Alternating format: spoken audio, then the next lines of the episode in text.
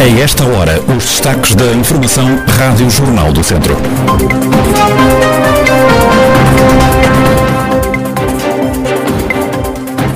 Mais de uma centena de novos casos de Covid-19 na região de Viseu.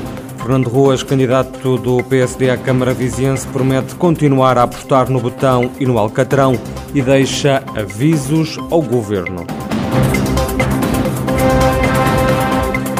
A atualidade da região em desenvolvimento já a seguir.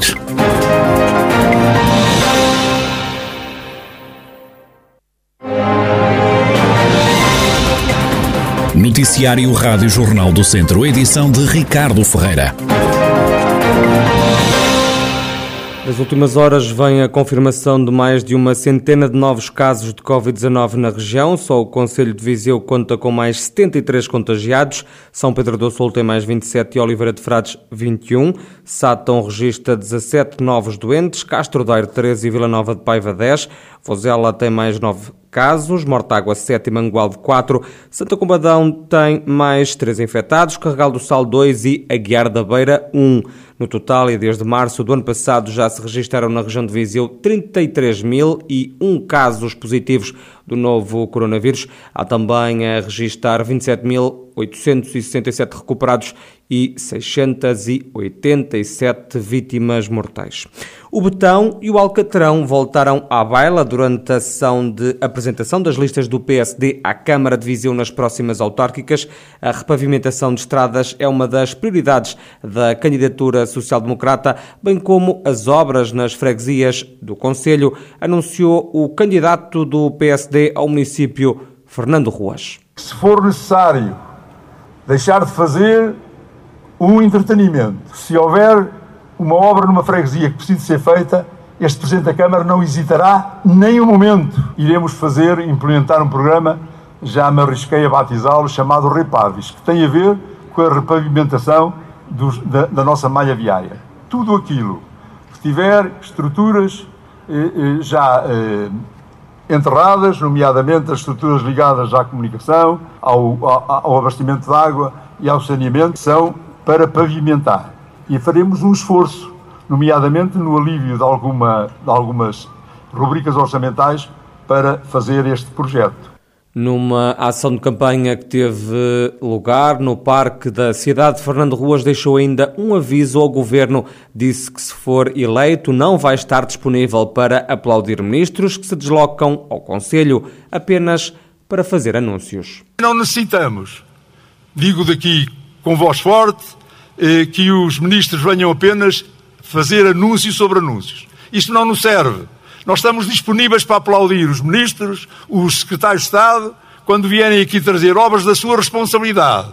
Agora, se é para virem, como é noticiado, de 15 em 15 dias, sem uma obra plausível, então guardem o dinheiro do erário público para outras coisas. Já João Paulo Gouveia, atual vice-presidente da Câmara e recandidato ao cargo pelo PSD, criticou a candidatura do PS ao município, falando em promessas requentadas. Alguns tentam agora colocar o nome de Viseu em causa. Nós não permitimos. Os que agora querem mudar Viseu, dizem até unir Viseu, nunca tiveram responsabilidades na governação de Viseu. E ainda bem, porque de outra forma não estaríamos onde estamos. E agora são esses mesmos que agora vêm prometer, vêm prometer tudo a toda a gente, promessas, e eu diria até requentadas, não vejamos. Autostrada Viseu-Coimbra, já há projeto, está pronto, nós sabemos, não está pronto, e sabemos que não está. Uh, a ferrovia é um logro, não passa de um plano de intenções. Também da última noite ficam as críticas de Mota Faria, presidente da Assembleia Municipal de Viseu e recandidato pelos sociais-democratas, que acusou a candidatura socialista à Câmara de tentar apoderar-se da obra e legado do ex-presidente da autarquia, Almeida Henriques. Há uma situação que é inadmissível. Tentar apropriar-se do legado autárquico de um grande homem, de um grande autarca, que é o Dr. Almeida Henriques. senhor candidato do Partido Socialista, o legado autárquico do Dr. Almeida Henriques, que deixou, é dos vizienses para quem trabalhou e cuja obra permanecerá sempre conosco. É preciso muita desfaçatez e falta de ética, principalmente de quem tudo fez para contrariar e complicar as iniciativas políticas do Presidente da Câmara de Viseu, Dr. Almeida Henriques. Mas mais grave e chocante é não respeitar a sua memória e utilizar o seu nome para o combate político partidário. O que fica dos discursos que marcaram a apresentação das listas do PSD à Câmara de Viseu para as autárquicas deste ano, numa iniciativa política que aconteceu na noite de ontem. O município de Viseu quer requalificar a Estrada Nacional 323, corrigindo curvas entre Nogueira de Cota e Sepões, mas mais estradas há para arranjar no Conselho, como explica a Presidente da autarquia, Conceição Azevedo. Os trabalhos que permitirão melhorar as condições de segurança da via serão divididos em duas fases, portanto, estamos a falar agora numa primeira fase. O investimento na primeira fase, cujo concurso eh, foi agora aprovado e que corresponde à requalificação entre a ponte do Rio Voga e Nogueira de Cota, é superior a 410 mil euros.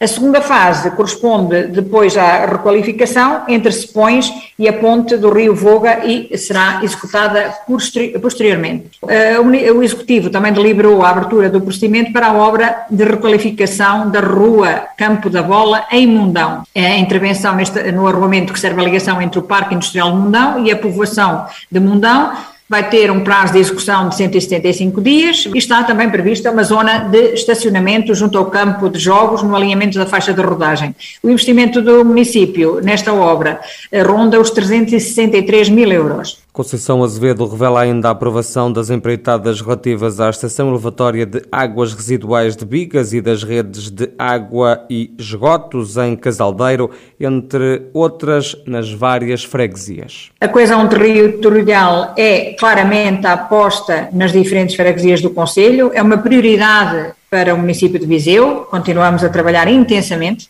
com a certeza que eh, no fim deste percurso as 25 freguesias de Viseu estarão mais atrativas, mais sustentáveis e melhor preparadas para enfrentar os desafios do futuro. Conceição Azevedo, presidente da Câmara de Viseu. O lago de Marzovelos, que vai ser requalificado, ainda não foi esvaziado por causa dos patos e peixes que lá habitam. O presidente da Junta de Viseu, Diamantino Santos, perante a apreensão de alguns municípios, assegura que está a ser encontrada uma solução para os animais que depois vão voltar ao seu habitat. Nós ainda não, não esvaziamos o lago, apesar de verificar que ele já está todo vedado, ainda não esvaziamos o lago por essas circunstâncias e também uma outra questão que é uh, subjacente a isso, que é a necessidade da empresa, que está no caderno de encargos, uh, uh, criar, criar lá ou, ou, ou, colocar lá um depósito provisório para termos água para a captação da mesma, para mantermos o sistema, os, os relevados verdes. Porque há alguns relevados que carregam de lá. Nós vamos ter um reservatório de águas por baixo, vai ser construído novo, uma espécie de tanque, e depois por cima do tanque é que nasce o tal espelho de água. Nós vamos fazer o aproveitamento daquelas águas. Pronto, os patos depois vão voltar, os patos. nós só os vamos mudar temporariamente. Diamantino Santos, presidente da Câmara de Viseu, aqui a dar conta de um investimento na ordem dos 305 mil euros que envolve, além da construção de um espelho d'água, a requalificação das zonas verdes com bancos e espaços de lazer em Marzovelos, na cidade viziense. Vai ser criado no Caramulo um museu e um centro interpretativo da estância sanatorial. O projeto vai custar 400 mil euros e pretende dar a conhecer como era o Caramulo, os sanatórios e o tratamento da tuberculose. O Caramulo, recorde-se, foi o epicentro da cura da tuberculose em Portugal. O futuro museu vai nascer no espaço onde hoje funciona o posto de turismo, como explica o presidente da Junta de Freguesia do Guardão, António Ferreira. O projeto é ambicioso e, e pretende ser, ao fim e ao cabo, um museu do que foi a estância senatorial do Caramulo.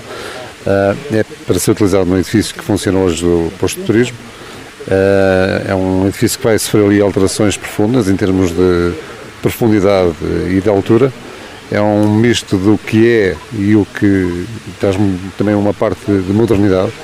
Uh, neste momento está a concurso, aliás já houve um concurso público que não teve nenhum concorrente Neste momento está em concurso público novamente. Estamos a aguardar que haja propostas e, em princípio, segunda-feira, próxima segunda-feira, dia 30, serão a abertura das propostas. Uh, portanto, estamos à espera que haja propostas e, e, e, assim que tenhamos condições para que a obra avance, é, é, para avançar. Portanto, neste momento o que está em causa é que haja proponentes para, para apresentar a, a concurso a obra. António Ferreira, ele que é presidente da Junta de Freguesia do Gordão em Tondela, acrescenta ainda que o futuro Museu do Sanatório vai ter uma forte componente digital.